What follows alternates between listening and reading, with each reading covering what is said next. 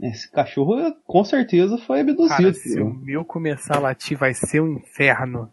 Depois nariz gelado, cara. Porra, bicho. Cara, ele tá com essa mania. Eu, eu fico de costa pra porta, né? No computador, que Aí do nada achei aquele focinho na minha nuca. O bicho é grande pra caralho, né? Então eu sentado, ele alcança meu pescoço fácil. Negócio de levar Aí do nada ele vem morre no nuca, realmente não é um negócio. Focinho na minha nuca. Eu, caralho, cachorro, qual é o problema? O que foi, Thiago? Negócio de focinho na nuca é um problema do caralho. Porra! nariz gelado. Porra! Porra, esse nariz gelado. Vamos lá então? Pô, pelo menos me leva pra jantar primeiro, né? É, pois é.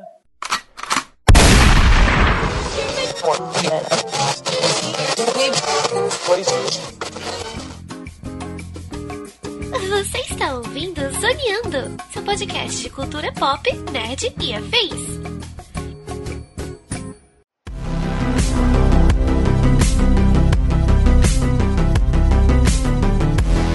Começa mais um Zoneando Podcast, o seu podcast sobre cultura pop, nerd e afins, meus amigos. E aqui, hosteando este programa, aquele que não vive no mundo invertido, mas anda com a vida de pernas pro ar, Estou eu, Thiago Almeida. Juntamente comigo ele, que odeia o clichê da criança prodígio e mata um Demogorgon por dia para sobreviver, senhor Joaquim Ramos. Eu tô agarrado numa pontinha de esperança, numa minúscula esperança de uma única frase numa cena pós-crédito. Maldito seja! E fechando a mesa de hoje, ele que consegue ser mais odiado que entregador comunista em shopping durante a Guerra Fria, senhor Denis Augusto. E aí galera, aqui é o Denis do analisador do Sala da Discórdia, e seu personagem é uma garota e chama ele é privilegiado sim. Pois é, meus amigos, estamos aqui reunidos hoje para falar sobre a terceira temporada de Stranger Things na Netflix, ou na livre tradução é, bagulhos sinistros, coisas estranhas, né? Enfim, esta série destas crianças que acabam se envolvendo em toda essa trama paranormal, estas crianças que nós vimos ali bebezinhos e hoje já estão aí namorando, aprontando altas confusões. Vamos falar hoje sobre o enredo, a história, tudo que envolve aí que circunda os personagens nesta terceira temporada de Stranger Things. Então, sem mais delongas, vamos ao cast!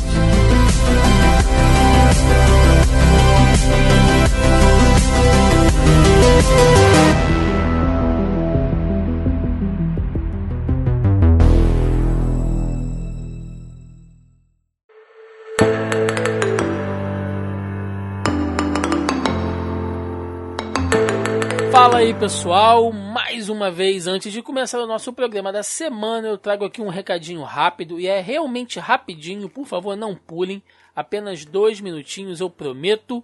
Reforçando o que nós já dissemos no programa passado, inclusive, o Zona E está de cara nova, sim, exatamente. Se você tem frequentado o nosso site, nossas redes sociais, você já deve ter percebido algumas mudanças aí, tanto em design quanto de conteúdo, a produção tá um pouco maior, a gente está tentando trabalhar mais notícias, artigos, enfim, né, movimentar mais o canal e produzindo assim um conteúdo mais extensivo além dos podcasts que nós já trazemos para vocês aqui toda semana. E para fazer isso acontecer de maneira mais efetiva, nós abrimos vagas para novos colaboradores aqui do site. Né? Não só do site em si, mas como projeto do Zona E como um todo. Então, se você gosta de falar sobre cultura pop, cinema, quadrinhos, séries, TV, eventos, enfim, né, tudo que tem a ver com esse nosso mundinho nerd, se você gosta de falar sobre isso, quer produzir conteúdo referente a isso, tem duas maneiras de você ser um colaborador por aqui. A primeira é entrando para a redação aqui do site do Zona E. Então você pode estar tá sempre contribuindo com notícias, né, algumas notas rápidas ou artigos, reviews de alguma coisa que você assistiu, que você quer dar a sua opinião, quer dar a sua nota. Você pode publicar aqui pelo site sem nenhum problema. E também estamos abrindo espaço para novos podcasts que queiram ser publicados aqui pelo Zona E. Então, se você é um jovem podcaster ou já tem o seu podcast aí, mas não tem nenhum site, nenhum portal, de repente você lança diretamente no Spotify ou no Deezer. Tem gente que lança o podcast diretamente no YouTube também, né? Hoje nós temos diversos canais e diversas formas de publicar podcast. Então, se você não tem um site propriamente dito, mas tem seu podcast aí e está procurando um local bacana, né, e quiser entrar, fazer parte de uma grande rede, pode entrar aqui pelo Zona E também, nós estamos abrindo aí essa oportunidade. Portanto, se você se interessou, entre em contato com a gente através do contato arroba zonae.com.br, é o nosso e-mail de contato, e coloca lá no assunto, né, lá na descrição, quero ser um colaborador, né, vaga de colaborador, alguma coisa identificando que você quer fazer parte do quadro de colaboradores aqui do Zona E. Algumas pessoas já mandaram e-mail, quero agradecer a quem já se interessou. A gente está fazendo esse anúncio desde a semana passada. Nós vamos responder em breve. A gente está preparando aqui todo um catálogo direitinho para a gente entrar em contato com vocês, tá bom, galera? Então ainda há vagas abertas, a gente ainda está estudando algumas pessoas, montando um time, tá? Então se você se interessou, manda e-mail para a gente aqui no contato arroba zonae.com.br. O e-mail também vai estar tá aí na descrição do podcast, caso você queira olhar depois, não esteja conseguindo anotar aí, esteja na rua, enfim. Beleza, galera? Então é isso. Vou ficando por aqui, chega de recadinho e vamos ao nosso podcast sobre Stranger Things. Vamos lá!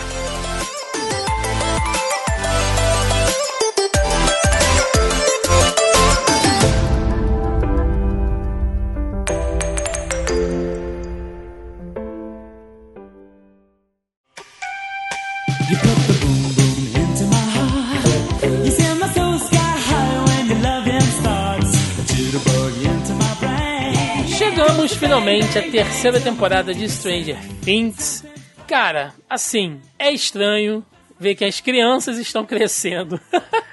eu, cara, assim, simplesmente falar do elefante na sala, eu fiquei. Aquele primeiro episódio me incomoda de um nível. Mas por que... quê? Porque eles estão se pegando ali, dando É, é, eles são crianças, eles eram bebês até ontem. Eu não vi essa merda. Joaquim, que você não viu dublado, cara. Meu irmão, ele assistiu dublado. Tipo assim, o Mike, ele tá com a mesma voz dele da primeira temporada, entendeu? Tipo, o moleque tá com 3 metros de altura. ele tá com 3 metros de altura e fica assim, porra, meu compadre, como é assim? Parece Thiago criança falando, tá ligado? Mas nessa época, mas quer dizer, nessa época, nessa fase, é mais ou menos assim, cara. Você dorme falando fino e acorda com aquela porra de mudança de voz de pré-adolescência escrota pra caralho, é, não, sabe? Não, a coisa mais engraçada tem meus sobrinhos, né? Meu sobrinho tá com 16 com voz de, de personagem da Disney. 16, faz basquete, o caralho, com voz de personagem da Disney, né? Parece um Muppet falando. E o, aí o outro, com 11 para 12 anos, é mais baixo que os hobbits do Senhor dos Anéis, com aquela cara de bebê, com a voz grossa do caralho, parece a porra da mal. Caralho! Eu, tá acontecendo aqui? Vocês trocaram, porra. Tá to tomando hormônio esse moleque aí, cara. Cuidado. É, né, porra. tem que ver essa. Não, o foda é que nem, tipo, aquelas crianças que tu, tu conhece no, num dia, ela sai de férias, volta, tá. É, é o Goro, sabe? Tem quatro braços, três é. metros de altura. Cresce. É o blip, né, Pois é, cara. É, essas séries que a gente começa a acompanhar com a molecada é meio que aconteceu aí para quem assistiu Game of Thrones, né? O final da temporada. Deus que me livre falar ainda de Game of Thrones aqui. Mas tem aquela, aquela cena fatídica da, da área, né? Dando, dando uns catuque muita gente ficou chocada, porque. Então, eu também. Eu fiquei. pra muita gente, a área ainda é uma menina que de 14 anos, 13 anos. E não é, já é uma mulher já. Meu, na minha cabeça, esses ator mirim é tudo ator mirim. Eu não me conformo com a porca da Bruna Marquezine até dia de hoje. A ela Bruna tá Marquezine já fez muito irmã bagunçar o pagode. Joaquim tá esperando a continuação de Esqueceram de Mim com Macaulay Culkin até hoje, né? O cara é, já tá... eu tô por aí, eu, tá eu com, sou essa pessoa. Tá com barba, já foi preso, caralho. Tá... Joaquim ainda tá esperando a continuação. Mas vamos lá, vamos falar sobre a terceira temporada de Stranger Things muitas mudanças, né? A gente já começou a, falando aqui sobre a própria mudança física lá nas crianças. Quem acompanhou o trailer aí, o material promocional, viu que algumas delas é, deu uma boa esticada, né? Nessa, nessa, nessa fase da vida aí, onde a molecada começa a se desenvolver, dá uma diferença realmente de um ano para o outro.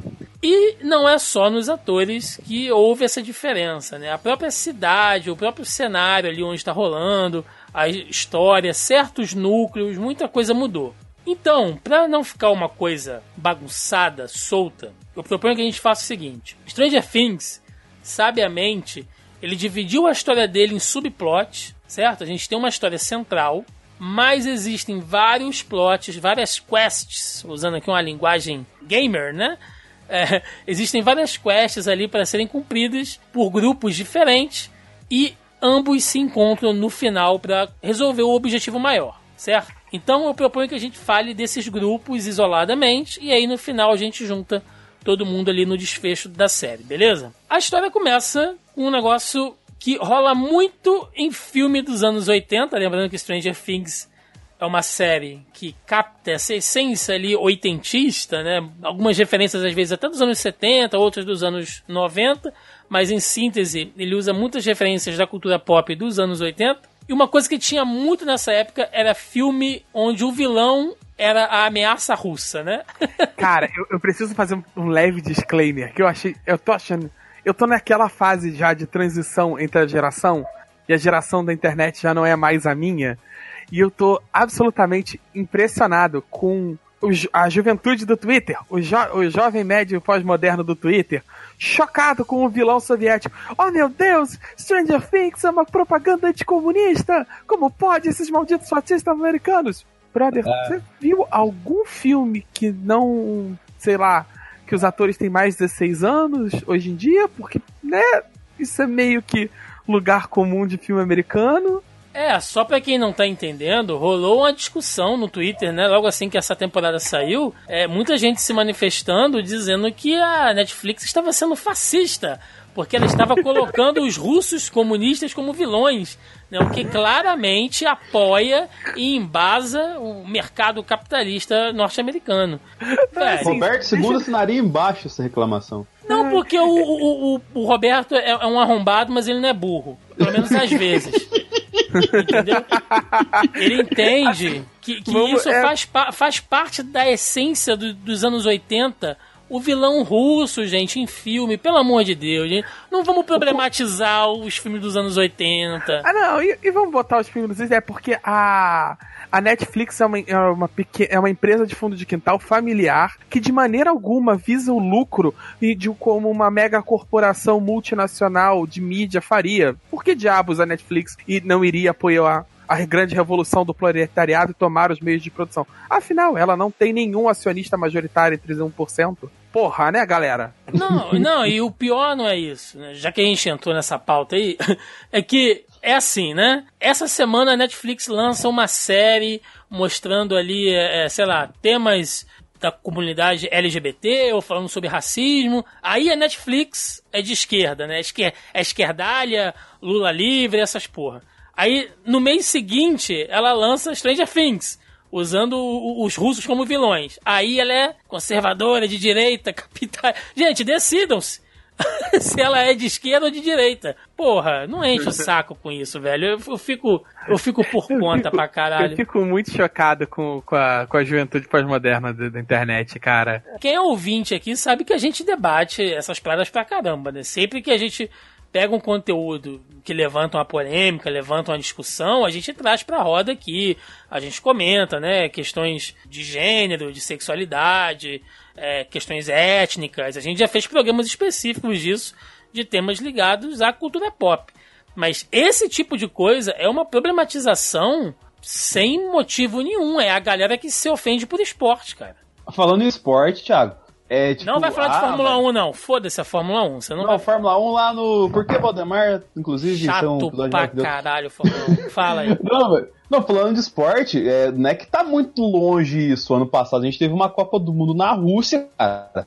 Tipo, não é que. Ah, essa história de União Soviética é um negócio muito distante da gente. Tipo, ano passado você era ligado à televisão histórias e histórias da Rússia e tal, assim. Tá certo. Ah, mas eu não fico na televisão, fico na internet. Cara, você nunca viu um Rock 4 na vida, velho? Pelo amor de Deus, né? Denis, eu tô, eu tô muito puto com o universo, cara. A gente saiu do foco totalmente, mas eu tô muito puto porque, olha só. Ano que vem, ano que vem é 2020. 2020. Quando eu era moleque, eu pensei que em 2020 a gente ia ter carro voando, sabe? Blade Runner. É, é ah, aquelas, aquelas, aquelas comidas lá do pica-pau que vem tipo numa pasta de dente que você bota assim no prato, pinga água, vira um frango, sabe? Vira um pernil. Esse tipo de, esse tipo de tecnologia. Aquelas roupas prateadas, né? porra, 2019, velho. A gente tá falando de terra plana, sabe? De antivacina, de comunismo. Puta De- que pariu, cara. De, de documentário sobre Chernobyl e propaganda, co- é, Porra, propaganda cara. anticomunista. Porra, Porra, não, velho. me ajuda, caralho, internet. Mas- mas, eu quero cara- ter a fé na humanidade. Vocês têm que me ajudar. Mas, cara, o Thiago soltou um ponto muito interessante aqui, que é, ó como é que a, o- a humanidade é cíclica, cara. Como é que, tipo assim, é uma coisa óbvia, assim, tá ligado? Tipo, essas paradas, assim, que o Thiago acabou de ficar puto aqui pra caramba.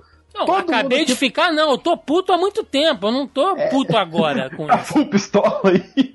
É tipo, são coisas que a gente acha absurdo, mas uma geração que cresceu agora e tá descobrindo o mundo da internet cheio de brilho, magia e 144 caracteres. m- Tipo, por mais incrível que pareça, não tem a menor noção disso às vezes, cara. Aí começa o quê? A problematizar Netflix, a problematizar Stranger Things, começa a inventar, tipo, achar chifre onde não tem, cara.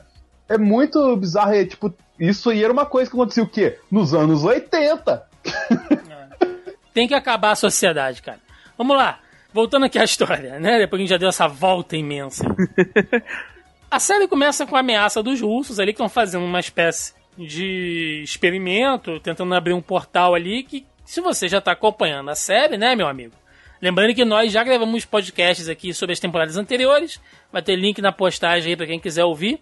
Então, se você já acompanhou, claramente você percebe que eles estão tentando um contato ali com o mundo invertido, dá um problema lá na máquina, né? Dá um, um merdeléu e eles têm que atrasar ali o experimento em um ano. A gente entende, né, fica subentendido que nesse tempo, nesse intervalo, tá rolando as coisas que aconteceram nas temporadas passadas de Stranger Things. E aí começa a história exatamente. A gente percebe que a cidade, né, onde eles vivem ali, sofreu uma grande mudança porque criaram um shopping. Né? Foi inaugurado um shopping no centro da cidade e isso matou aquele, aquele comércio pequeno, né, de cidade do interior, que é uma coisa que acontece mesmo. Eu sou de cidade Comércio do familiar. É, eu sou de cidade do interior, eu vejo isso acontecer. Eu vi isso acontecer, então Eu tô É. vendo isso acontecer do lado da minha casa. Então são coisas que acontecem realmente. E a gente. E era um tema bem frequente em filme. Em filme do. Filme dos anos 80. Sim. E, Particularmente mais no final dos anos 80 e início dos anos 90, mas é. Tipo assim, da, das, daquele grupo de jovens tentando impedir, sei lá, que uma mega prédio gigante de uma corporação seja construído em cima do, do parquinho deles, ou qualquer coisa do gênero. Ou a- é. o bosquezinho da cidade seja demolido, digo, cortado. Então vamos começar a falar do time das crianças, né? Ali as nossas crianças clássicas ali que basicamente rolou em torno da 11 ou 11, tá, gente? Como vocês preferirem, eu não vou ficar me, me, me apegando a esse preciosismo de, de língua, não. Né, Temos o time ali da 11, da Max, do Lucas, do Mike e do Will. né? É basicamente o time das crianças ali que eu, nessa temporada particularmente, achei um pouco mais apagada do que em relação a temporadas anteriores. Eu achei que eles não eh, tiveram tanto destaque. Tudo bem que tiveram muitas histórias em paralelas ali, né? Mas eu acho que eles ficaram, sabe assim, dividiu muito tempo de tela, até porque são muitos personagens no mesmo núcleo, mas o que ficou claro, né, inclusive cada um desses núcleos representa um gênero de filme dos anos 80, o time das crianças ficou com o gênero horror, né? Gênero terror ali, lidando diretamente com o monstro lá que, que, que fugiu lá do mundo invertido. A coisa da gosma, da perseguição dentro do hospital. É um filme de, de, de terror, né? E o que E vocês acharam? algumas- E, desculpa, é, e teve algumas pinceladas de filme de jovens anos 80, John Hughes, né, cara? Aquele romancinho da Eleven com o Mike, do Sim. Lucas Max e tal, assim. Então eles ficaram bem nessa questão, vamos colocar assim, caricata dos anos 80, como se nada fosse caricata nos 80, mas acho que vocês entenderam. Fala aí o que, o que, o que você achou, Denis, do, do, do time crianças. Time criança! Ah, esse time criança é muito chato, né, cara? tipo assim, tirando a Eleven, a Max ali, o, o Lucas com o Mike, cara, nossa, e, tipo. Mas a questão do chato que eu quero colocar aqui não é que é chato porque foi mal escrito. É chato porque os moleques, naquela idade, estavam chatos, entendeu? Moleques nessa idade são chatos, cara. É pra caramba. é, Você era chato que tá ouvindo e Eu tem sou chato idade. né? hoje, cara. Pô. Não, não era pra você, Thiago, mas já que você assumiu. Ah, então tudo bem. Não era pra ele não, mas eu concordo. Exatamente. Né, tipo assim, o jovem, quando chega na idade do Mike, do Lucas ali, cara, só pensa numa coisa, que é jogar D&D, logicamente, eles pensaram Tadinho, eu, eu comprei muita briga do Will, cara. Coitado, né, cara? Porra, assim, um, um- leve parêntese. Todo mundo tá naquela. Ah, é, ah, não sei o que, blá, os caras tudo namoradinha. Ah, você ficou pra trás, você ainda é muito criança. Velho, ele, ele acabou de voltar. Ele foi sequ... Ano passado ele foi sequestrado por um, por um deus alienígena de outra dimensão. Depois, quando ele volta, ele foi possuído pelo deus alienígena de outra dimensão. quase morre duas vezes seguida. Do que, que o moleque preocupa com o quê? O moleque tá tentando, sei lá, tomar banho de chuva, ficar Tentando vivo, sabe? É, ele tá aproveitando, sei lá, toda manhã de sol que, ele, que o sol bate na, manhã- na cara dele, ele não. Ele não tem que se esconder embaixo da cama porque tem entidade que odeia luz presa dentro do corpo dele. Deixa o menino, cara, deixa o garoto jogar o DD dele. Velho, eu vou te falar que o Will me representa hoje. Que eu tento marcar a sessão com esses arrombados aqui. E vagabundo, ah, hoje não dá, não sei o que. Porra, eu entendo a revolta do, do Will, cara. A pior coisa que tem é você marcar a sessão e vagabundo vai pra lá, mexe no celular, entendeu?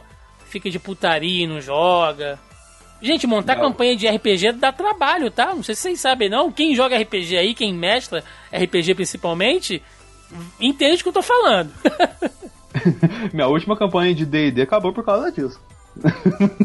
Mas é, é verdade, cara. Isso é um reflexo também da galera da época, né, cara? Da galera da cidade, assim, porque sempre vai ter o carinha, entre aspas, que vai ficar pra trás, assim. Que não que ele tá pra trás porque ele tá atrasado nessa questão, mas que ele tá, vamos colocar, fora do papo, entendeu? Ele não tá no papo de garotos ainda, ele tá aproveitando o que a idade dele permite ainda. E ele acaba ficando pra trás porque os colegas dele estão olhando pra outro lado assim acaba deixando um pouco de lado a amizade, mas tipo, não é, não é tipo uma questão, vamos colocar assim, de prepotência, mas de confusão mental do jovem nessa época, que é ferrado a cabeça, do que uma coisa de maldade, entendeu? E nisso acaba brigando, como brigaram na série. Assim, é, falando sobre o núcleo, eu acho que ele, ele é um núcleo que começa muito chatinho, cara. Eu tô sentindo que. Não tô, é, depois ele engrena, mas parece que eles não sabem muito como faz, lidar com as crianças fora da, daquela lógica meio ET, sabe? Fora da lógica da primeira temporada. Na segunda temporada ficou confuso, nessa também. Até realmente engrenar na, na tensão da coisa, ele fica, fica muito confuso. E aqueles romancezinhos do, do início, cara, chato. Chato. Só, só, só interrompendo um pouquinho, Joaquim. E Hum. também tem, você acabou de falar a questão do, do Will ter passado dois anos sendo abduzido e tudo mais. E Eleven que passou quase 10 anos sendo experimento lá. Pois é, pois é. Eu, eu até achei interessante essa parte lá delas no shopping, né? Aquela coisinha meio é, clipe da Cindy Lauper. Mostra um pouco da humanização da Eleven que até então a gente não tinha visto, né? Pô, tem, tem certas palavras que ela tá aprendendo ainda. Vocês veem que naquela hora do shopping que ela tá ferida e, e- e o Mike tá tentando se declarar pra ela ali e tal. Ela não consegue entender que o que, ela, que o que ele quer falar pra ela é sobre amor. Ela não entende eu o acho significado. que eu, eu- ela já tinha. Não, depois fica claro que não. Ela tava querendo que ele usasse a palavra. Será, Porque cara? Acho que no ela- começo ela- ela, tava meio assim, em não, dúvida. No final, É, quando tem- eles estão. No final de tudo, ela vira e fala pra ele. Eu ouvi quando você falou. Sim. Ah, é É, verdade, é verdade, é verdade. Tá. Então ela, ela queria que ele dissesse. E ele fica saindo pela tangente pra- porque ele tá em medo da palavra. Olha sabe? essa novinha e maliciosa, hein, cara? Nossa. Porra, ela joga várias vezes. Falar nisso, a, a, Mad- a Max, filha errada pra caralho.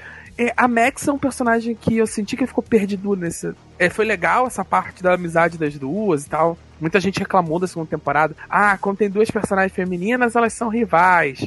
Agora, fizeram a amizade das duas. Mas eu senti que ela perdeu um pouco daquela personalidade que ela tinha. Rebelde, meio. meio radical, meio. A garota que joga videogame, que anda de skate e tal. Mas ela era um pouco assim porque ela era muito sozinha, né, velho? Ela era Sim. muito isolada. Ela tinha uma vida meio merda ali, com o irmão que cagava pra ela, os pais ausentes. Então ela meio que aprendeu a se virar. Quando ela colou com a galerinha, ela se enturmou, ficou mais tranquila. Não, eu não acho isso um problema de evolução do personagem. Eu acho que ficou muito jogado e ela ficou sem característica. Ela ficou meio que a, a amiga da Eleven, a amiga da Onze e a namorada do Lucas, sabe? Ela perdeu ela perdeu as, as características que distinguiam ela no grupo. Entendi. De modo geral, esse núcleo eu senti que ficou meio meio perdido. Literalmente, né? É, não, a própria, a própria, a própria 11, ela era, ela, na primeira temporada, ela, ela era a protagonista indiscutível. Nessas vezes eu até esquecia dela. Eu até esqueci. Ih, caramba, tem a Eleven, né? Ela tem a 11, ela pode resolver essa bodega. O, mas só corroborando uma coisa que o Thiago falou, da questão da inocência da Eleven, cara, tem fundamento porque que nem ela descobrindo que o Mike mente, né, cara? Tipo, é, teve parada lá assim, uma semente, pegou ele na boca do bochija lá, e tipo, teve a, a, parte depois do shopping lá, tipo, metendo o pé na bunda que ela falou lá, né, cara? Então, tipo assim, é, ali tá, querendo ou não, tem uma construção de evolução dela ali que é importante para construir o personagem agora, porque a gente vai ver lá no final lá que ela vai passar por muitas fases que ela até o momento não tinha passado ainda, né, cara? Passando aqui para um outro time, nós tivemos uma dupla que eu achei interessante. Gostei. Apareceram bem pouquinho também, eles tiveram bem mais destaque, acho que na, sei lá, na primeira temporada e depois foram, foram aparecendo cada vez menos, mas eu gostei da, da dupla investigativa ali do Jonathan e da Nancy, né? Fazendo aquela coisa de trabalhar lá no jornal e tal. E aí você pega aquela veia investigativa, né? De um filme mais investigativo, que eles meio que tentando descobrir ali o que está acontecendo na cidade. Tem um pouco dessa pegada de, de, de filme oitentista mesmo, né? Do repórter, sei lá, vai atrás de algum furo de alguma matéria sobrenatural, de ou, ou melhor, né, de alguma coisa estranha que começa a acontecer com é, dentro da fazenda de um redneck e ele descobre, sei lá, que tem um alienígena vivendo dentro do estábulo do cara, né, esse tipo de coisa. E eu gostei, eu acho que eles tocaram no tema da questão da do feminismo, né, vamos colocar dessa forma. E, e, de toda aquela parada escrota que a Nancy sofre lá na redação do jornal, né, de como ela é vista por ser mulher e tal. Ficou uma coisa orgânica, não ficou uma coisa forçada, sabe? Eu acho que funcionou bastante. Eles apareceram um pouco, mas eu achei que foi, foi importante, foi legal para toda a trama, né, como um todo ali. E também sinaliza a falta de experiência jornalística deles, né? Porque o rato se debatendo lá tal assim, no, no ápice do negócio, não, vambora, vambora. Pô, você tem que deixar até o final ali, cara. Vai bater foto do rato lá, mas é leva é por... o rato mas, junto. Mas é porque o Jonathan lambibota da Nancy, né, bicho? Yeah. Ela falou, vambora, e ele, não, vambora e tal. Mas é coisa, é experiência. O jovem tá pegando experiência ali no jornalismo. Mas tem essa questão, voltando à parte séria. Essa questão que você mencionou é interessante também, cara, porque é um reflexo de muita coisa que a gente fala assim por cima, da questão da, da valorização do poder da mulher na sociedade, do mais tal assim, e aquela fato que a, da, do jeito que a Nancy era tratada lá no jornal, tem muito disso, né, cara? de como que na época era normal, hoje em dia é bizarro pra caramba, tanto que a gente tá salientando no podcast. E, mas na época era super normal, tal assim, isso demonstra um pouquinho da evolução da sociedade, né, cara? Assim, eu acho esse o de longe a, o núcleo mais chato. Eu já não, não sou muito fã dos personagens dos dois desde a primeira temporada, já gravou antes, eu já falei sobre isso. A Nancy tem uma cena boa no seriado até, até então, que é quando ela pega a arma pela primeira vez e atira, sabe? que aí ela mostra que ela sabe atirar. E, e, fora isso, ela é um personagem chato. Aí toda aquela volta de vai lá investigar e não sei o que, é chato pra caramba. Ela perturba o juízo toda hora. Tal. Eu acho, eu acho assim legal trabalhar essa questão do machismo, tudo, mas era uma quebra de ritmo, porque nos outros você tava vendo uma parada, você já tá começando a construir a tensão, você já tem ali no primeiro episódio a, a primeira pessoa possuída e tal. E você tem. Aí para e corta pra, pra, pro ritmo dela conversando com a velhinha. Para e corta não sei o que lá. Nossa, ficou muito chato. Era a pior parte para mim. E nós temos ali o time dos adultos, né? Com a Joyce, Joyce Byers, o Jim Hopper e o Murray Bauman, personagem hilário. que eles fazem meio que o time herói, né? E, e, trabalham com a parte de ação né? Basicamente cenas de ação. O Burt é, Reynolds. É, é, é, envolvendo ali o, o time dos adultos, né? Principalmente com o Hopper, que teve mais destaque nessa temporada aí. Foi um núcleo interessante. Eu achei que pro final já ficou meio qualquer coisa, mas o que valeu a pena é que nesse núcleo a gente teve a melhor referência de Exterminador do Futuro que eu vejo em muito tempo, cara. Aquele russo bizarro, velho. Puta, cara, os ângulos de câmera, como ele parecia o Schwarzenegger no, no Exterminador, cara. Ele andando, mancando, e você lembra. Olha, eu, eu, eu jurava por Deus que no final, quando ele leva o tiro, que ele ia falar Hasta la vista, baby. Eu jurava por Deus que ele ia falar isso, porque. Não, é porque é a referência, referência. É, é, é, os outros personagens pensando nele. É verdade, Sim. é verdade. Porque eles até chamam, o, chamam ele Schwarzenegger uma hora. Mas, cara, esse é o melhor núcleo, cara, de longe. Eu acho, sim, em vários níveis, eles eram protagonistas da, dessa temporada. Eles sim, foram muito mais. Sim, concordo. E, cara, ó, vamos botar herói de ação com aquela pancinha de pai, bigode de respeito, trocando soco real, num, num, sem karatê, dando socão na cara. Porra, o Hopper, me, o Hopper é o melhor personagem, velho. Ainda manda, ainda troca tiro naquela camiseta florida. Muito bom, cara. e ainda coloca o Mike no lugar dele, né, cara? Puta. Eu, eu, fico, é, sabe quando você tá ficando velho? Você tem certeza que você tá velho e chato? É quando você começa a ter raiva dos adolescentes, não tem paciência para as crianças em, em seriado, e começa a dar razão pros adultos em filme. Exatamente, cara. Cara, eu passei o, o seriado inteiro. Meu irmão, você é meu sobrinho, você é filho meu. Na segunda vez que bateu aquela porta, eu desap... Ah, vai bater a porta? Eu ia pegar a parafusadeira, desaparafusar aquela merda. Foda-se. porta não é um direito, é um privilégio.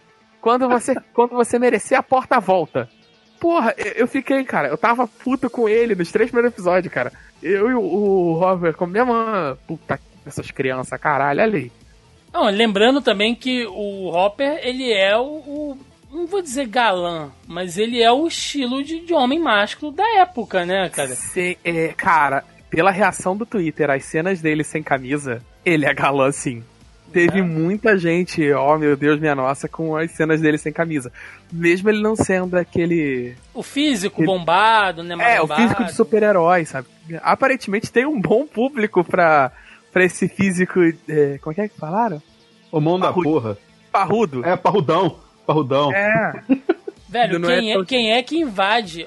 Velho, aquela cena dele invadindo a prefeitura e dando soco na cara do prefeito, aquilo ali é, é tão catártico. né? Representa todo mundo, assim. Sabe? É, é, foi bem bacana. E a, assim, a gente sabe que tem toda a questão ali do drama que envolve a Joyce, né, e tal, a gente entende que é um personagem sofrido, e enfim. Mas às vezes eu acho que fica tão forçado, sabe? Ela fica em aspirações às vezes. Eu, eu sei que ela passou muita merda, mas velho, falta um pouquinho, um pouquinho para ela fazer um, um, chapéu de papel alumínio e sair pela rua, cara. Ela mas tá a ponto de pirar. Eu acho que é intencional.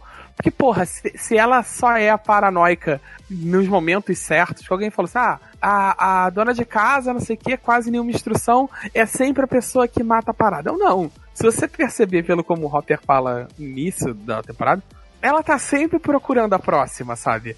Ela por acaso estava certa nessa, né? Mas uh, até, até relógio parado tá certo duas vezes por dia. Porque ela, desde, desde, a, desde que aconteceu na primeira temporada, ela tá sempre pirando aos pouquinhos, sabe? Qualquer coisinha, ela acha que é um sinal de alguma coisa e tal. Você vê isso. Eu acho que o Thiago tem essa impressão porque ela perdeu a carga, a carga dramática dela nessa temporada. Porque na primeira temporada o Will tava desaparecido. Na segunda temporada o Will tava recebendo o cramunhão. E agora ela tava sem nada, ela só tava com a loucura do lado dela agora, entendeu? Ela não tinha, ela só, nossa, o Will tá caindo, o que tá acontecendo? sei lá, na casa do professor lá, que ele vai saber explicar como é que funciona o eletroímã e como é que perde magnetismo e tudo mais assim. Ela ficou muito na pira da loucura e não teve tanta pira assim do, do dramático literal, entendeu?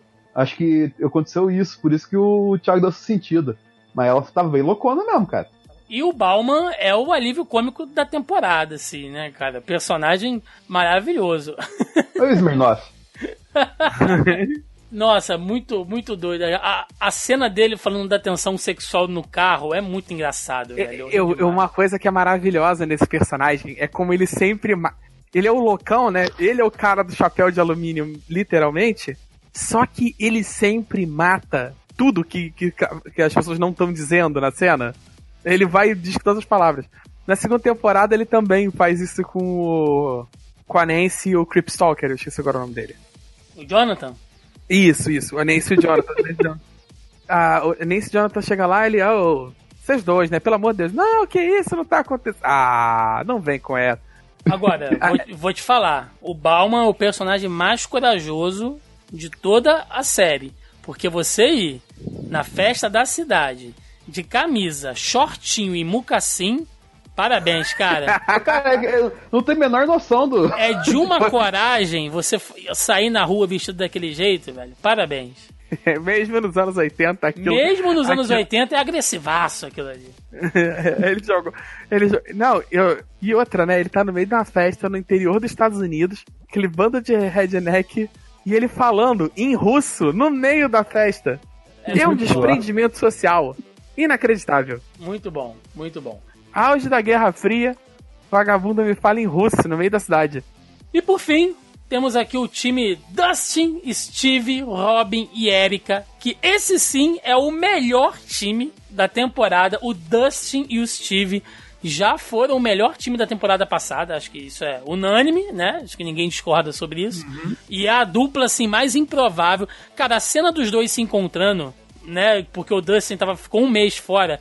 Quando eles se encontram e fazem aquele aperto de mão secreto e tal. Aquilo é tão maravilhoso. o Steve, o Steve é muito fodido, cara, na vida, velho. Tudo dá errado pro cara. E você só quer abraçar ele e falar, eu te entendo, cara, sabe? É, é, é que, que time maravilhoso. E, a... e ele é a única pessoa, assim, que não, sabe, que você não, não tem ressalvas. Vagabundo só, dá, só faz pilha errada a série inteira. Todo mundo tá, tá com as pilhas muito loucas. Ele, cara, ele, ele só tá tentando levar a vidazinha dele ali de ele boa. Ele quer trabalhar, tá? arrumar uma namoradinha, né? Ele, ele tá fazendo uma é parte que, dele. Ele foi muito pilha errada. Ele foi, ele foi muito pilha errada no começo. Ele conseguiu se redimir no, no final da primeira, conseguiu elevar essa, esse ato dele a enésima potência, andando junto com o Dustin na segunda, e agora ele consegue concretizar tudo isso, tá ligado? Ele, ele passou de um dos piores personagens da série pra um dos melhores, assim, tipo, com poucas jogadas, assim. E, tipo, o desenvolvimento dos dois é, cara, acho que nem a Netflix, quando construiu esse relacionamento da segunda temporada, pensava que era tão certo. É, eles, Não, eles não tinham noção, cara. Tanto eles, não, tanto eles não tinham que eles aumentaram pra caramba nessa. Virou um núcleo. Eles retiraram o Dustin do núcleo das crianças e ele foi pro núcleo com o Steve. Ainda botaram outro personagem que a internet adorou, que eu acho um porre. Não, não, não, não. Robin é. A Robin é não, a Erika, pelo amor de Deus. Ah, tá, tá. A Robin é legal, a atriz é mega carismática, ótima atriz. Uma grande. Foi a melhor adição da série dessa temporada. Só que a, a Erika é muito chata, cara. Eu não tenho paciência pra criança mais, não. Ainda mais criança metida a inteligente, cara. Deus tem que acabar a criança prodígio. Tem que acabar, acabar o trope da criança prodígio. É, ela, ela, ela, ela é tipo, ela é tipo uma mini Rochelle, né, bicho? É, velho. Vontade de enfiar meia na boca dela e prender com o silver tape, ficar quieta um minuto. É, ela, tipo, o caminho que ela tá ali, só tem dois caminhos. Ou ela surta que nem a Hannah Montana, ou ela vira apresentadora que nem a Maísa, tá ligado? Não tem meio termo aquilo ali, tipo assim, foi um caminho sem volta, entendeu? Mas aquele negócio da pouco egocentrista lá, né? Não se faz América sem Érica. Nossa, mano. É aquela é criança muito chata, cara. É aquela criança muito chata. Eu sei que as pessoas gostaram no, no geral, porque é a personagem é, descoladona, né? Toda que tem resposta para tudo e tal. Mas, assim, é muito clichêsado, sabe? Sei lá. E não, ela não agrega nada na série. Eles precisam. Porque ela foi, ficou popular, né? No, na internet e tal, durante a outra temporada, na ceninha pequena dela. Aí ela criaram todo um contexto para ela precisar participar da parada não tem nada a ver. É, ah, é Eu acho que esse é o arco do algoritmo, né, cara? É. Porque, tipo assim, o, o a Erika fez sucesso na temporada anterior das tiradas que ela fazia em cima do Lucas. E o Dustin com o Steve fez sucesso because of reasons. Aí juntou os dois algoritmos que deram mais certo na avaliação da e colocaram no, tudo no núcleo só, tá ligado? Ah, é, é, assim, eu vou dizer que o, esse, por causa dela não é o meu núcleo favorito. Mas a Robin, pô, a Robin é muito boa, cara. É, é maravilhoso. Aqui, a, ela, ela consegue ser aquele adolescente ácido, sem ser irritante. Da, é, da, é, é, divertido ver ela sendo rabugenta, sabe? Não, não dá vontade de mutar o. enquanto ela tá na cena. Sim. E o diálogo dela com o Steve no banheiro é, é uma das partes mais legais, acho que da temporada, assim, cara. É muito, muito bem construído, sabe? Você enxerga muito dos personagens ali. É muito orgânico, né, cara? Tipo assim, o personagem dela funcionou, mas não foi forçado. Não é que nem o da Erika que a gente tá falando aqui. Não teve uma piada construída para colocar a personagem da Robin. Ela entrou naturalmente ali, cara, porque é tipo, batia o perfil, entendeu? Tanto que a gente vai descobrir, na verdade, o, a opção sexual dela lá no final, depois todo mundo já apaixonou por ela, entendeu? Então, tipo, não tem nem essa questão, ah, outra empatia porque ela é a gay da temporada, mas assim, não teve nada disso, entendeu? Tem uma construção muito bem feita em cima dela também. Sim, sim. É, você. É o tipo de coisa que você percebe no, no final e não afeta em nada, assim, tipo, é, é, é quer dizer, afeta porque você a todo instante você acha que tá rolando um. Você tá fazendo uma chipada ali, né? Sim. tá querendo que eles terminem junto, mas assim, não é exatamente decepcionante. E é até é um interessante você. E, e, você vê como é que o Steve lida com aquilo ali de uma maneira tão legal, sabe? Com ela, trata ela bacana. É, é porra, é, é muito. É muito da hora, cara. É muito da hora ali. Não, eu gostei muito como eles. Ah, foi uma cena de saída do armário. Tá, não sei se o termo é correto. Natural. É, não, mas ficou natural, ficou bacana, tinha um contexto pra coisa acontecer. Ela não entrou e, sabe, às vezes eu me irritam isso um pouco em alguns seriados que precisam. Parece que precisa colocar um personagem, então não fica natural. A pessoa entra, eu não lembro mais qual seriado que eu tava reclamando. Era. Era um seriado que, tipo assim, num espaço de 15 minutos, a personagem falou da. Falou que era gay e que tinha uma namorada 16 vezes, contadas. Eu fui me irritando, eu, fui, eu voltei e comecei a contar. E, tipo assim, num episódio a pessoa falou isso 16 vezes, sabe? Tá louco, mano. É, é, é muito antinatural, sabe? É não saber escrever. O personagem passa a girar todo em função de uma característica. Não. Ela já, você tem a temporada quase toda para desenvolver ela, para ter um apreço por ela, para entender ela como um personagem completo, redondo e tal, com motivações. E num determinado momento, você tem o contexto por uma, uma frase que ela falou lá, na, lá atrás. E você entende, a, ah, então era isso que ela queria dizer nesse momento. E é bacana, ela tem mais uma característica. Ela não tem essa característica. Isso e o bacana, bacana é que você vai, você vai remontando as expressões dela antes daquele momento. De fato, você não tem uma expressão dela olhando com olhos apaixonados pro Steve. É sempre olhando do lado do amigo cada fraternidade ali. Não tem nada de se chipava de pilha errada que a sociedade coloca na gente. Não é por causa que ela dava bandeira.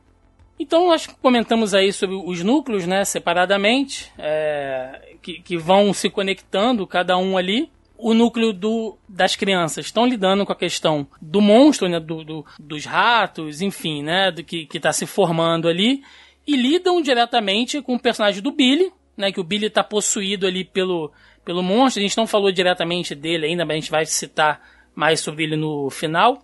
É, as crianças estão lidando com, com, aquilo tudo que tem a ver com o plot principal, que são os russos, que na verdade tem a ver também com o resquício das temporadas passadas, né? Porque o monstro sai por causa dos experimentos que foram feitos, e aí o portal fica aberto por causa dos russos, né? Porque fecham o portal lá no laboratório nos Estados Unidos, mas os experimentos russos lá no, no laboratório secreto continuam. Então, né, o, o mundo invertido ainda está tendo contato com o nosso mundo, com a nossa realidade. O time da Nancy com o Jonathan também está investigando o monstro, só que eles estão naquela coisa entre a conspiração e o que está acontecendo. O time do Steve ali, do Dustin, a Robin e tal, e a Erika, estão lidando diretamente com a questão da conspiração russa, né? De, de os, os russos, os comunistas estão invadindo os Estados Unidos e tal. É, é, só, só, voltando àquele assunto que a gente falou no início, só pra ver como a coisa é, é, é neurose pura de, de, de internet. Os caras, é, o vilão da primeira temporada, e em parte o vilão da segunda temporada, é o governo americano. Ah, mas Ele... pode, né? O Trump, Trump, Trump é malandro, rapaz. O Trump, agora o, o coisa não, comunista não, rapaz, tá louco? Fechando, né? Tem o time lá do, do Hope e a Joyce que tá lidando com os russos também, mas mais pela questão da espionagem, né? Eles não sabem exatamente o que tá acontecendo. Tem a coisa é, é, de que eles desconfiam que tem alguma coisa maior acontecendo pelos efeitos sobrenaturais, que na verdade não são sobrenaturais, são é, científicos, né, de acordo com os experimentos, mas eles só vão saber isso no, no final. E o ponto de ligação de todos os personagens é o shopping. Né? O shopping foi construído ali como fachada, né? o prefeito facilitou a construção do shopping para que os russos pudessem fazer uma, uma, uma base secreta ali na, ali na cidade. E é nesse ponto que eu digo o seguinte: a série para mim foi uma boa temporada. Eu achei mais divertida, mais entrosada que a segunda. Acho que todo mundo concorda que a, que a primeira temporada ainda é a melhor. Mas eu gostei dessa terceira temporada, ela foi mais leve. Não teve barriga, eu não senti barriga nela. Eu achei que a história foi conduzida bem e tal. Mas o roteiro é medíocre. É o que eu tava conversando com o Denis no Facebook outro dia. A série é divertida, a narrativa é maravilhosa, os personagens são contagiantes, mas o roteiro é medíocre. Entendeu? Porra, cientistas russos no subsolo de um shopping nos Estados Unidos fazendo experiência para abrir um portal pro outro mundo. É a sinopse da temporada. Entendeu? Falando assim parece bem idiota porque é uma ideia boba. Pode ser. Mas é que. Pode ser forçado para parecer com, com os roteiros bobos dos filmes dos anos 80? Pode. Mas não, mas não deixa de ser bobo, entendeu? É exatamente o que eu ia falar, cara. Rapidinho. Rapidinho, só. É que eu vou concordar com o Thiago, você vai discordar. É, cara, eu concordo. A questão é essa mesmo. Tipo, eu acho que o foco dessa temporada foi mais se aproximar dos filmes dos anos 80 da segunda parte. De 80 já puxando pra 90, começando ali aquela virada, entendeu? Que era basicamente o quê? Eram personagens bem definidos, que você tinha empatia logo de cara com eles. Vide a Robin, por exemplo, você conheceu ela agora e já ama de paixão numa história que não tem muitas. É só ir do ponto A ao ponto B. Não tem nada muito ali para aprofundar tal assim. Tipo assim, eu não vi tanto problema para essa questão que a gente falou. Os personagens foram bem construídos, você tem ali um desenvolvimento melhor de cada um. Inclusive o final, que eu achei mais interessante de cada, de cada um tem uma construção bacana ali.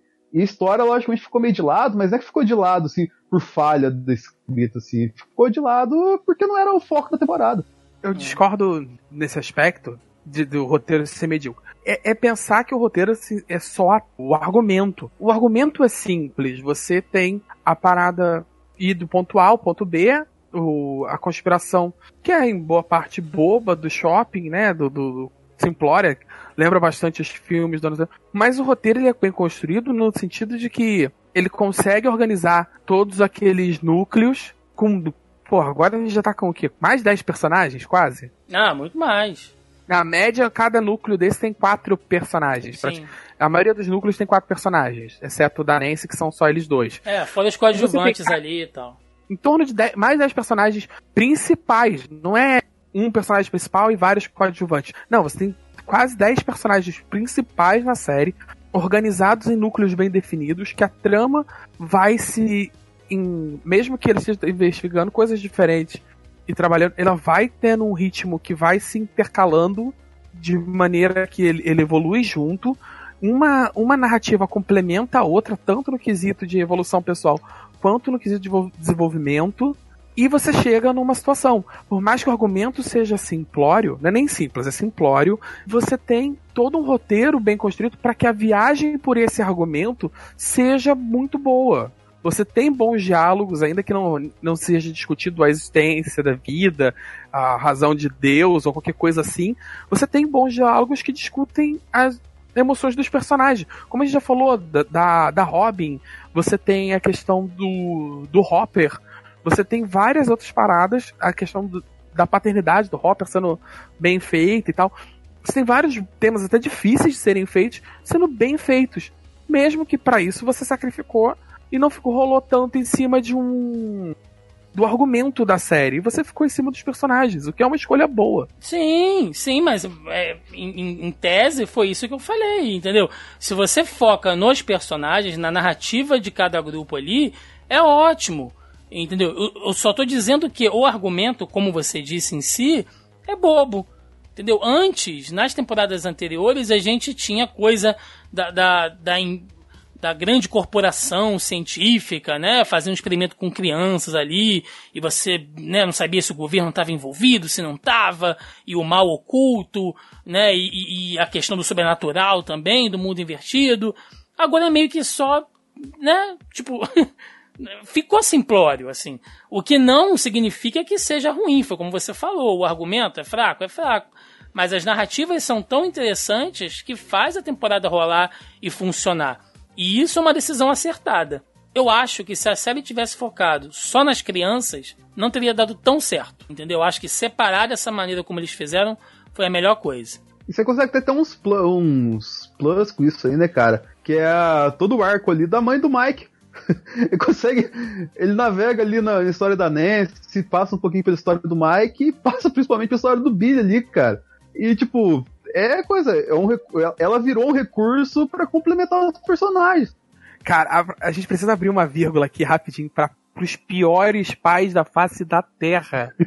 são os pais do os pais do Mike, cara, a mãe, a mãe do Mike, cara, aquela, aquela, aquela saída de fininho com a porra do pai cuidando da criança no sofá, era de um vacilo inacreditável, ainda bem que deu remorso. O, o pai dele, que não faz ideia do que nada tá acontecendo, tá, tem literalmente uma guerra com, que envolve dois exércitos e um, e um deus e um deus alien de outra dimensão. E, cara, tá absolutamente alheio. Ele, ele chega ao ponto e fala assim: Ah, sabe como é que é o verão, né? É, a gente não faz ideia de onde tá. Irmão, teu filho desapareceu tem uns quatro dias. É sério. Ah, ok. É muito inadimplência rolando ali naqueles pais dele, cara. Então, você falando isso, tem uma parada interessante, cara, que eu não, eu não vi. Eu não consegui enxergar a mãe do Mike primeira cena que ela aparece, tá ligado? Porque ela tá, entre aspas, imitando a Farah Fawcett, né? Beirão, o Mega Hair tal, assim, né? E, eu, tipo assim, eu só reconheci que o meu irmão falou eu conheci ela de cara porque ela tá lendo o mesmo livro do final da última temporada. Eu não ah, tinha conhecido. Pelo amor de Deus, você se ligou pelo livro e não, não reconheceu a mulher? Não, não nem, eu nem reconheci, quem reconheceu foi meu irmão. Pelo amor de Deus. Então, pra gente fechar, falando sobre a série, né, ainda tem uns comentários aqui da, da galera pra gente ler. O final, né? Todos se encontram ali no shopping e tudo mais. O monstro já tá formado, e aí aquele show de pirotecnia todo, aquela maluquice. E temos o Billy, né? Que, que continuou sendo ali o, o hospedeiro original e não foi absorvido pela, pela bola de carne gigantesca, bola de né? Carne. vamos colocar dessa Devorador maneira. Devorador de sonhos. É, vamos colocar dessa maneira aí. Devorador de mente, né? Sim, sim. Vocês acham que se não fosse isso, o Billy teria ficado perdido nessa temporada? Que ele teria ficado sem propósito? Se fosse qualquer outro roteiro, Digamos que, sei lá, o monstro tivesse possuído algum outro personagem, um personagem aleatório. O Billy teria espaço ou ele teria que colar com algum outro desses times aí? Ele teria. Para ele funcionar, ele é o vilão. Ele não tem muito espaço para você ter o, a virada que o Steve teve. O Steve ele ainda teve a virada dele na primeira temporada e tal. Mas ele não tem, ele é o vilãozão e tal, e ele, ele é. nesse ponto, o roteiro dessa temporada é bem fraco ele é desprovido de características que o redimam, sabe? E ele teria que ser um vilão humano, sabe? Na linha meio. Stephen King, o Stephen King faz isso muito bem, que ele tem sempre o vilão místico, né? E o vilão humano que tem ali, que é um antagonista moral, da moralidade social, da pressão, conservadorismo, esse tipo de coisa. Ele teria que ser isso, mas como ele ia fazer, sabe? Como ele ia ter importância ele ser machista, racista, escroto, comparado, sei lá, um monstro de 9 metros de altura feito de corpos derretidos de pessoas. Você percebe que, por mais que a questão moral seja interessante, ela perde propósito no antagonismo. Ele foi moldado para isso, né, cara? Não, não tem encaixe em lugar nenhum. Eu acho, mas eu acho que seria difícil ter uma. ele continuar na série, se não fosse que nem ele foi colocado nessa como vilão antagonista. Não tem encaixe mesmo, cara. Ele é muito. Ele é muito errado, ele é muito. O personagem é muito cagado, assim, entendeu? Não é que cagado negativamente, ele é cagado e ele foi todo construído para isso que ele foi nessa temporada mesmo, seu vilãozão mesmo, cara. Bom, então temos o final da temporada ali com aparentemente duas mortes, né? Tivemos ali a morte do Billy, que foi bem, foi bem traumático, né? Foi bem triste, e a morte do Hopper, que a gente ainda vai comentar sobre isso, mas e mais 30 que compôs o Devorador lá. Sim. Muito durante entre a primeira e a segunda temporada, aquela meni, a Babs, né, Bárbara, sei lá, Bárbara. a amigazinha dela lá morre e ninguém dá um, ninguém liga. Cara, literalmente morreu tipo um papo de umas 100 pessoas, 50 pessoas ali. Você vai vendo, sabe? Se jogando e virando, virou aquele monstrão. E, cara, literalmente, a cidade é do tamanho de um ovo. Morreram 50, 60 pessoas e ninguém percebeu. Cara, essa cidade tá. O nego tá tão botando LSD na água, não é possível, É cara. o que eu falo da simplicidade, entendeu? Pra funcionar do jeito que funciona, tem que ser é, simples. Senão, amigo. Interiorzão. É. Essa história não funcionaria em São Paulo. Ah, cara, some, 10, some 100 pessoas em São Paulo a cada 15 minutos, porra. Não dá mais algo, tipo, se teria um detetive com coisa e tal, sim. Agora interior, interior, não tá nem aí, área 51 na veia, fi. É. e a gente termina a temporada com a morte do, do Billy e aparentemente com a morte do, do Hopper, né? Enfim, a gente vai falar mais sobre isso. E se tem uma coisa que a gente aprende com o final da temporada de Stranger Things e com a série um todo, né? Essa, essa temporada como um todo, são as transformações e como as coisas é, é, deixam viver, né? Tipo assim, você tem que deixar as coisas crescerem, desabrocharem e você tem que se desapegar em algumas coisas. E esse foi o mote durante toda a história. Né? É, o, é, o, é o Hopper que tem que fazer o desapego da 11 com o Mike, porque são crianças, né? São jovens, eles vão namorar uma hora, ela vai ter um contato mais íntimo com ele, então é, é tem que desapegar. As próprias crianças estão mais soltas, estão mais livres, né? Porque estão crescendo, já, já é, começam a tomar ali certas escolhas dela. O grupo de amigos em si, a, a, cena do, do, do, Will chorando na chuva e quebrando lá o Castelo Byers, né? E, enfim, é, ele desapegando, não dos amigos, mas daquela coisa que o Mike fala pra ele. É, a gente não vai estar junto sempre. Né? A gente é amigo, mas a gente não vai estar junto sempre. E cada um vai começar a seguir o seu caminho agora, né? E vão ter interesses é, diferentes. E no final. É quebra da infância, né, cara? Sim, um pois quebrou é. ali, pô, namorando todos, e o outro quebrou na, na porrada mesmo. Todos eles começam a, a, a, li, a, lidar com isso, enfim. E termina ali com aquela cena de, de separação, que, que, o grupo se separa, a Joyce se muda, né? E leva a Eleven, o, o Jonathan e o Mike, e o grupo tá todo, tá todo dividido, né? É, termina assim, deprimente, de certa maneira o que não quer dizer que termine ruim. Eu achei o final maravilhoso.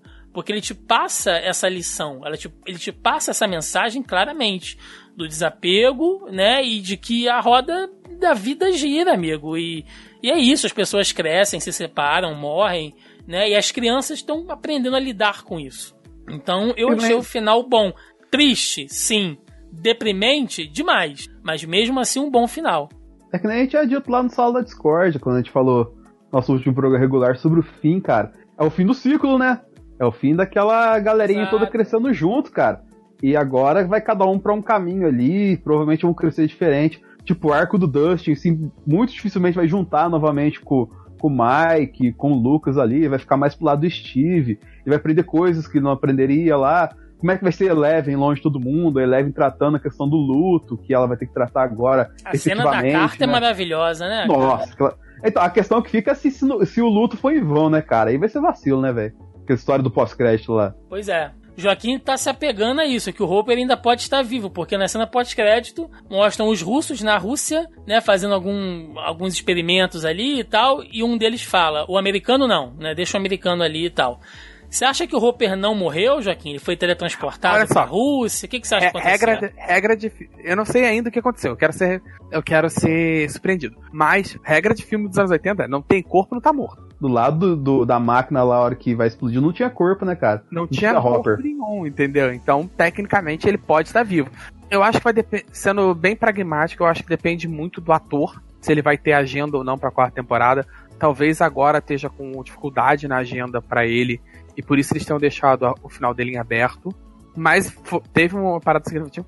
Mas tem uma outra parada, que é o ator que faz o, o, o, o Hopper. David Harbour lá. O Instagram dele nos último, na última semana, ele tem botado um número por dia na foto do Instagram. É, eu vi na, isso, na, cara. E quando agora, tipo, os números meio que fecharam, e dá o, aquele número da do número de telefone que é da casa do Murray. E a galera Isso. desocupada do Reddit da vida ligou pro número e ele dá uma agenda, ele dá um, um recado, como se caísse na caixa postal. Que é o Murray falando, olha, mãe, se é você, não sei o que lá, me liga nesse horário que a gente já combinou. E agora, se, Joyce, eu tô. Se for a Joyce, eu vou tentar entrar em contato com você. Tô tentando falar com você e eu não consigo te, te encontrar. Mas eu tenho uma notícia para te dar. Ela é, tem uma, uma novidade para te contar, mas não pode ser pelo telefone. Ela não é necessariamente boa ou ruim, mas é uma novidade. E tal. Só que, além disso, a galera pegou esse número e jogou como coordenada no Maps. E adivinha qual é o local que isso dá no mapa? Rússia. A cidade na Rússia que aparece na cena pós-crédito. Olha aí. Então, assim, vamos considerar que ele tá vivo. Bacana, né? Legal, o personagem é legal, a gente gostou, enfim e tal. Mas quebra um pouco daquele propósito, né? Do crescimento da Eleven ali. Eu não sei, cara. Eu acho que. Sei lá. Eu acho que o Billy ter, ter morrido talvez faça aquela redenção. Tipo, ah, só pra não dizer que ninguém morreu, morreu o Billy. Mas a morte do Hopper também trouxe uma grande mudança ali. Se... Mais ou menos, cara. A série já matou o personagem temporada passada num, num papel semelhante, sabe? É, fica repetindo mesmo. Se não tiver. Se não for um gancho pra quarta temporada, é repetir o mesmo plot, é, mesmo ferramenta de, de roteiro, mesmo plot device que usou na temporada passada com o Sam. É, eu não lembro o nome do personagem, é o. Ele vai ser sempre o Bob Sobchão. É. Mas essa é a questão do algoritmo, né, cara? De novo, a gente falando. Porque Netflix eu acho que é o melhor filho de algoritmo. O Stranger Things é o melhor filho de algoritmo Netflix, né, cara? Se eles entenderem que, ah, pra essa temporada continuar tem que ter um Hopper, né, cara? Eles vão colocar o Hopper. Se, se achar que pode acabar assim, eu acho que vão deixar passar sem ele mesmo, cara. Vai ter. É, essa, é, tipo, tem muito disso, que nem a gente falou do questão de juntar o Dustin com o Steve mais tempo de tela aqui. É muito questão de analisar a reação da galera. Bom, então, antes da gente encerrar, vamos para as nossas perguntinhas lá no grupelho do Zoneando Podcast. Lembrando que toda semana eu jogo o tópico da pré-pauta lá no nosso grupo. Se você está ouvindo esse podcast e ainda não faz parte, tá dando mole, meu amigo. O link tá na postagem aí, clica, vem participar do nosso grupo, porque todo o conteúdo aqui do podcast é feito em colaboração com vocês, nobres ouvintes. Então vai ter link aí na postagem para participar do nosso grupo totalmente gratuito aí. Então vamos lá, o Rafael Lima colocou aqui: os russos querem invadir os Estados Unidos através do mundo invertido? Não, Rafa, eles só compraram um shopping. Pelo visto é fácil. Fazer uma base. Com a ajuda do governo, então? é só o prefeito te, te, te dar uma. uma facilitada ali, né? E aí você constrói um shopping, uma base secreta embaixo dele. Porra, mano, vocês moram no Brasil e estão realmente questionando a lógica de um prefeito receber dinheiro para construir um, uma obra sem propósito nenhum? É verdade, é verdade. O... Ainda, ainda mais, ainda usou o recurso de dar o pão pro povo, né? Ah, ninguém vai lembrar disso aí, eu vou dar uma festa no 4 de julho lá, a galera nem vai o Everton Chagas jogou aqui. A cena do pessoal derretendo e formando um monstro foi uma coisa um tanto perturbadora. e é legal ele falar isso, ele, ele, não sei se ele usou essa palavra de propósito, né? A, a cena um, um, uma coisa um tanto perturbadora, porque o monstro é uma referência do filme A Coisa. Inclusive, muitas e muitas referências da cultura pop a gente viu nessa temporada. Né? Não vamos assim nos estender muito nisso, mas só de cabeça aí, ó, a gente falou Exterminador, tem uma cena que os russos. Não, não lembro quem é agora que chama o, o Hopper de Rambo. Chama ele umas duas vezes de Rambo. O, a gente... o Hopper mesmo é o Burt Reynolds, né, cara? A gente Sim, esqueceu de mencionar o, o, saudo, o já saudoso Smirnoff. Smirnoff Sim. Que ele chama ele de Rambo Gordo. É. A gente teve duas referências de Karate Kid, né? Tem as meninas Sim. ali, a, a Max e a Onze, vendo a revista com o, o grande galã da época, Ralph Mike. Makio, né? Que fez o Karate Kid. E o Lucas, que se veste igual a ele, né? Com a faixinha na cabeça e tal, uma baita referência ali a Karate Kid. Uh, tem eles lendo revista dos X-Men. Não, minto, eles estão lendo uma revista da Mulher Maravilha. Né? As sim, meninas estão lendo a revista da Mulher Maravilha. Tem eles assistindo De Volta pro Futuro no cinema. E outra coisa, eles não entendendo De Volta pro Futuro. a galera é confusa. É. Porque, tipo, assim, hoje em dia pra gente é normal, mas tipo, na, na a galera ficou muito louca, assim, tá ligado? Não, que negócio vai pro futuro? Como assim? Eles estão assistindo a, acho que é a Madrugada dos Mortos, não é? No início Também. do filme. São muitas referências ali, cara. Eu vou. Em breve vai ter um post aí no, aí no Zona E com todas as referências da temporada. Aguardem.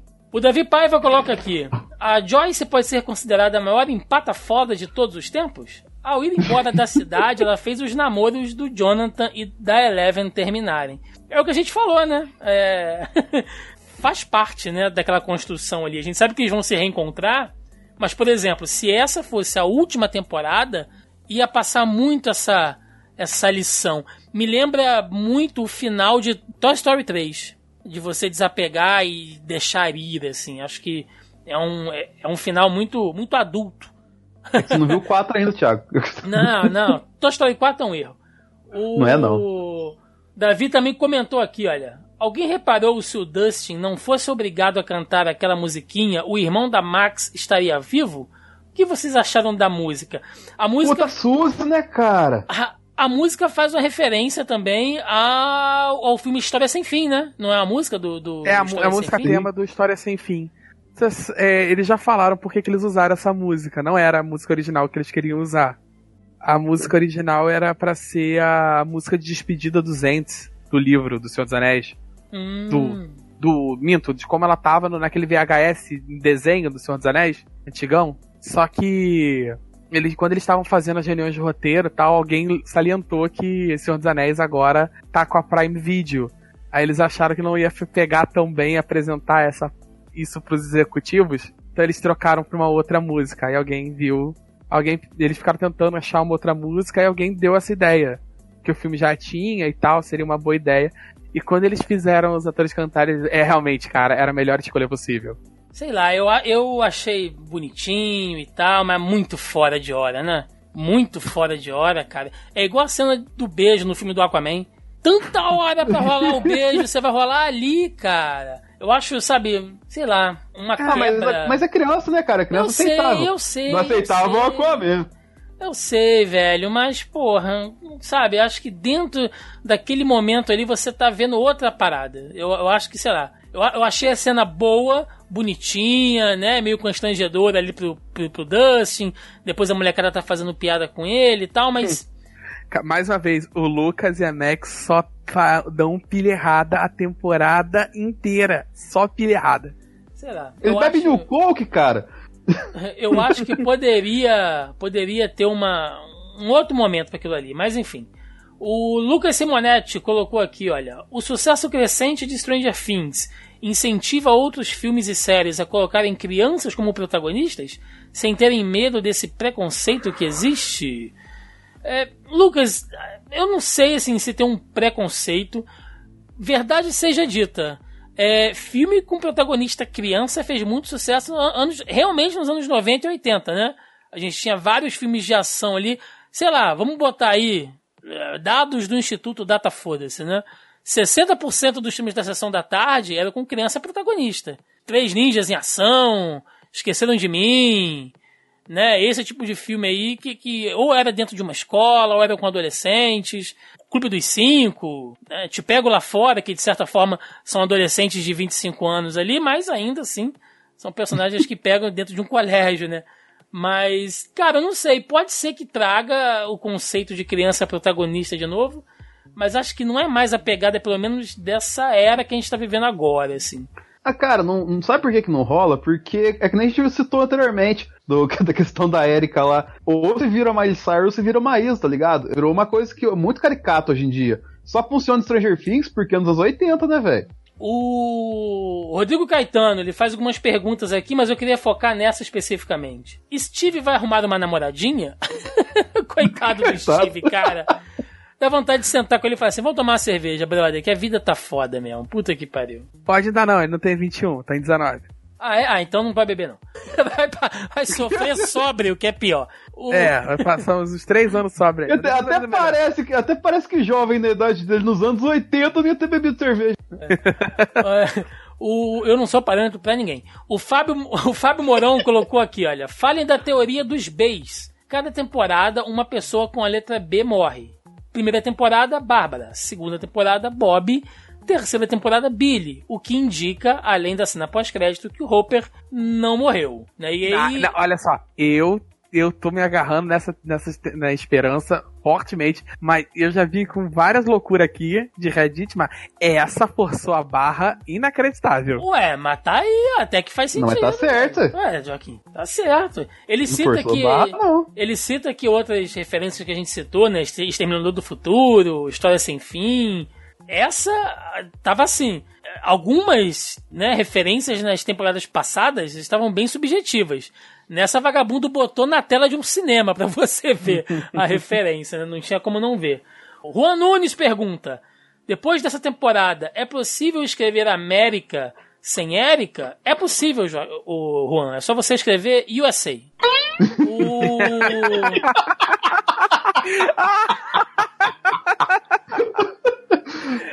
O Andréas pergunta aqui: ainda bem que ignoraram aquele núcleo chato da 8, que foi do fatídico episódio 7 da segunda temporada. Porque é chato, Andréas. Aquele episódio que a Eleven vai pra, pra Boston, não é? Ela vai pra outro Sim. lugar. Que Ela não vai só pra merda. Boston, vai pra Boston nos anos 2000, que tá com uns tornonas por cima, chato, né, cara? Chato pra caralho. Graças a Deus ainda não, não rolou nada disso. O Leandro Friani, ele fala, gostei mais do que a segunda temporada, mas já está na hora de pensar em a próxima temporada como a última. E aí, vocês concordam? Tá na hora de ir pro, pro encerramento da, da série? Talvez a última eu não digo, mas eles têm que começar a calcular um arco de encerramento, sim, cara.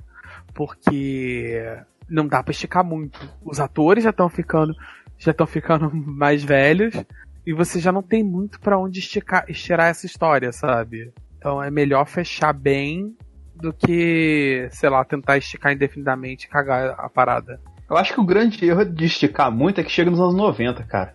Nos 90 não vai dar certo. Tipo, duas temporadas pra acabar, eu acho que é perfeito, porque você pega, vamos colocar, é 85, né? Você anda mais um ano ali, 86 pra 87, coloca no filme Natal, tá ligado? Rapaz, vai em 88, 89, uma quinta temporada, assim, fecha perfeito, cara. Você não chega nos anos 90. Se chegar nos anos sabe- 90, cara. Você sabe qual é a merda também? É porque uma coisa que o Stranger Things também fez muito bem é mostrar como é que a galera se vestia brega pra caralho nos anos 80, cara. Vai chegar nos anos 90, vai ter, porra, pochete, é, tênis de lingueta de fora, jaqueta jeans, cara. Jaqueta jeans, coletinho jeans, não, não, não.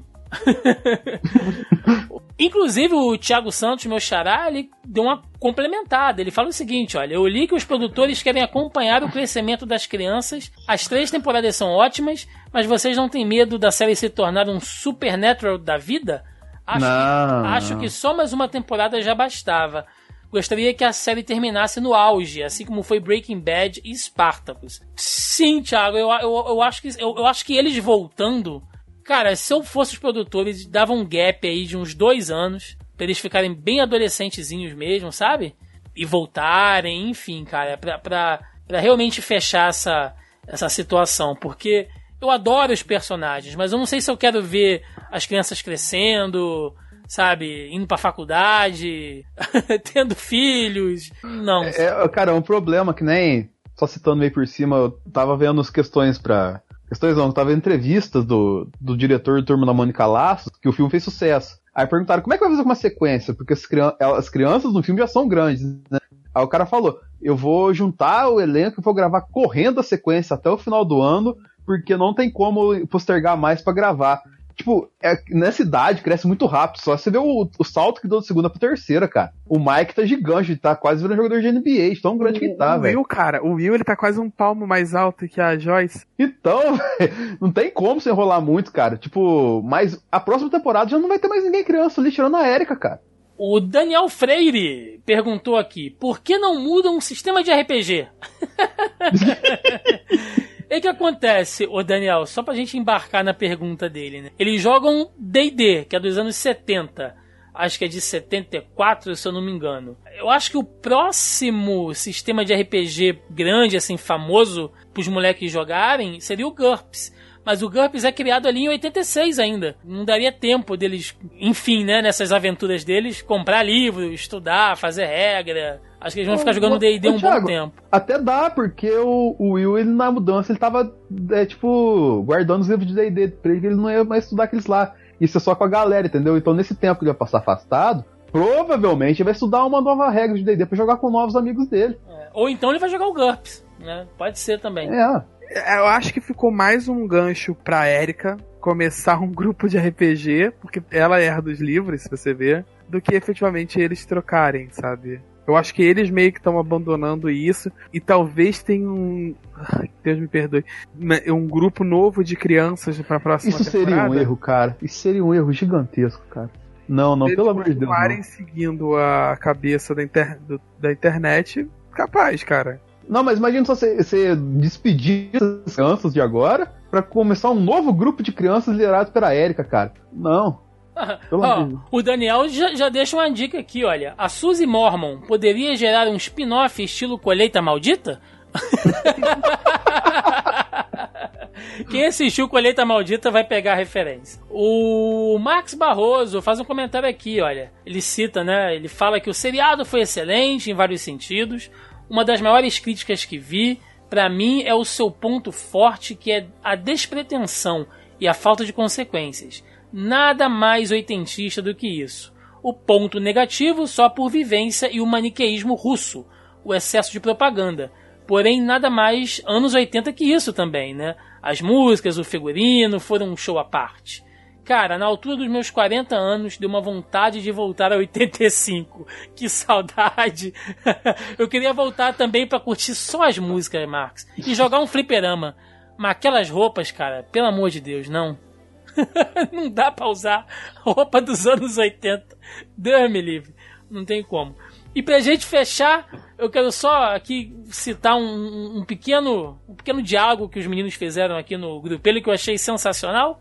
O Marcelo Colim perguntou: Alguém explica por que, que o Dustin tem dentes na segunda temporada e não tem na terceira? Aí o Leandro respondeu: Antes era dente de leite, agora caíram, né, para nascer os definitivos. Aí o Fábio botou: Isso foi bem conciso, não é mesmo? Parabéns, parabéns. Com essa, Não bate palma, não. com essa Nem piada, é isso, não.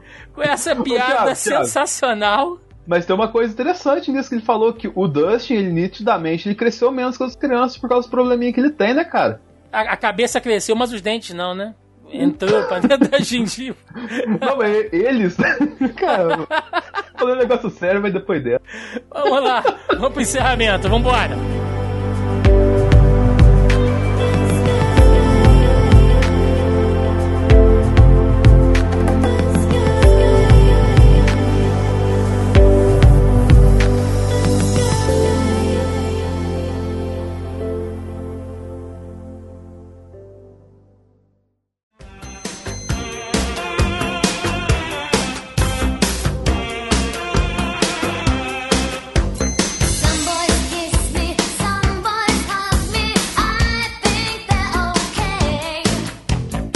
Chegamos ao final de mais um Zoneando Podcast, onde falamos da terceira temporada de Stranger Things, Bagulhos Sinistros, esta série que nós amamos acompanhar estes pequeninos pimpolhos oitentistas que estão crescendo, crescendo muito rápido, né, se transformando aí em pré-adolescentes enjoadinhos. Então, acho que foi um programa bacana, a gente falou aí dos personagens, dos núcleos separadamente, né, do roteiro como um todo, das referências, enfim.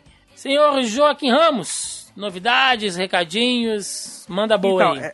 é- vai sair um pouco antes da- do lançamento desse programa, essa semana, o próximo episódio do podcast do Backlog Game Club, que eu, que eu sou o host.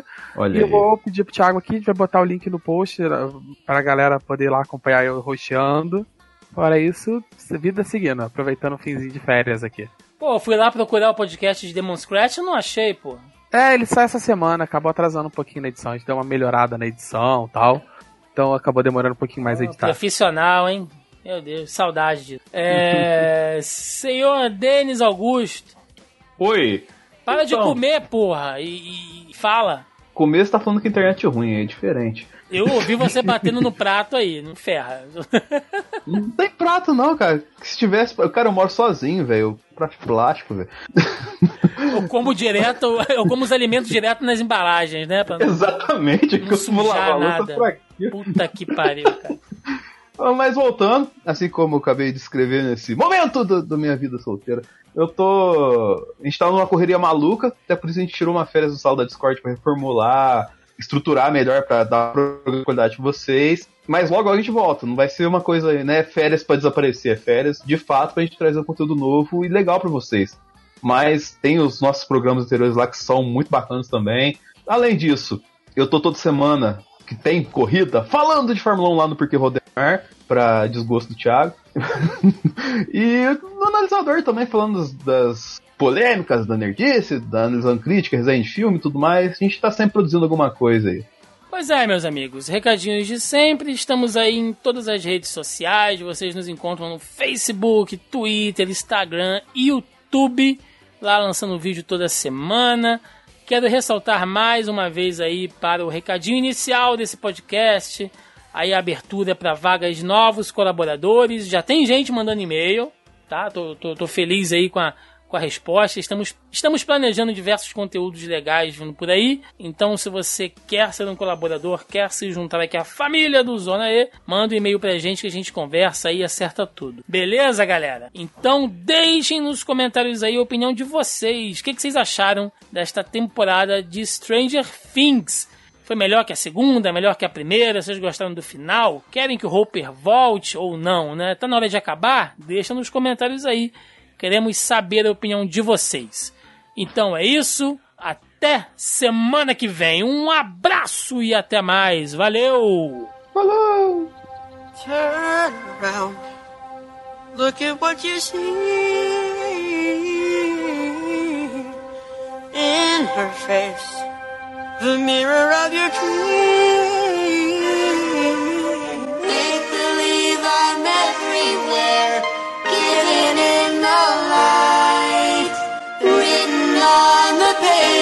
is the answer?